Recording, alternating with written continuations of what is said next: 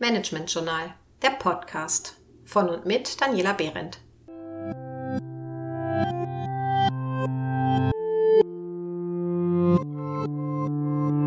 Heute zum Thema Projektplanung mit Planning Poker. Haben Sie immer noch Lust, weitere Schritte in Richtung agiles Arbeiten zu gehen? Heute stelle ich Ihnen dazu die nächste agile Methode vor, nämlich das Planning Poker. Teil der Planungsphase eines Projektes ist es abzuschätzen, wie groß der zeitliche Aufwand für das Gesamtprojekt ist. Dabei gehen die Meinungen oft weit auseinander und häufig wird eher grob geschätzt als konkret kalkuliert. Solche groben Schätzungen werden dann wegen der meist vorherrschenden Unsicherheit auch noch gerne mit großzügigen Puffern bestückt.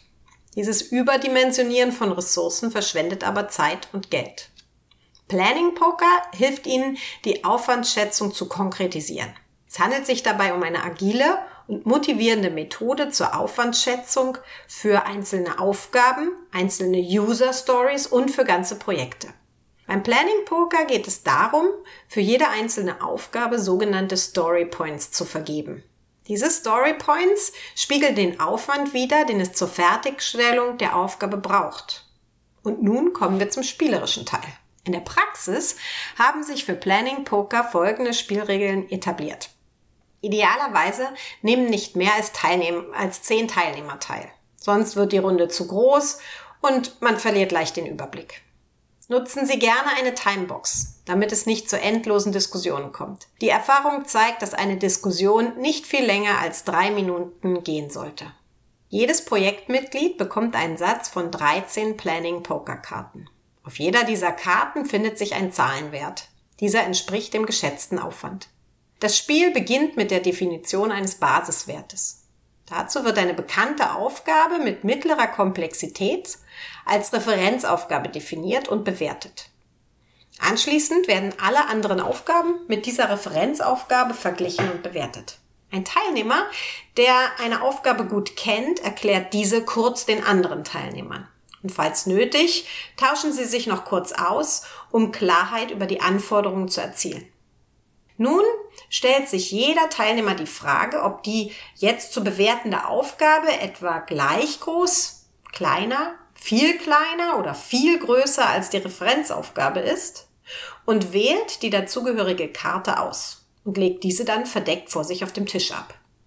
Auf ein Zeichen drehen alle Teilnehmer ihre Spielkarte um Nachträgliche Korrekturen sind so nicht mehr möglich. Gelegt ist gelegt.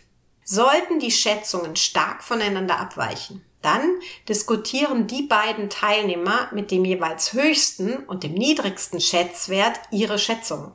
Die anderen Teilnehmer hören dabei nur zu.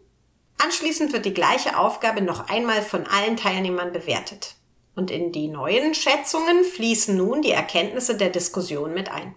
Die Schätzung wird gegebenenfalls so lange fortgeführt, bis ein Konsens erreicht wird. In der Praxis hat sich gezeigt, dass dies meist schon nach zwei bis drei Spielrunden der Fall ist. Auf diese Weise werden dann sämtliche Aufgaben nacheinander bewertet.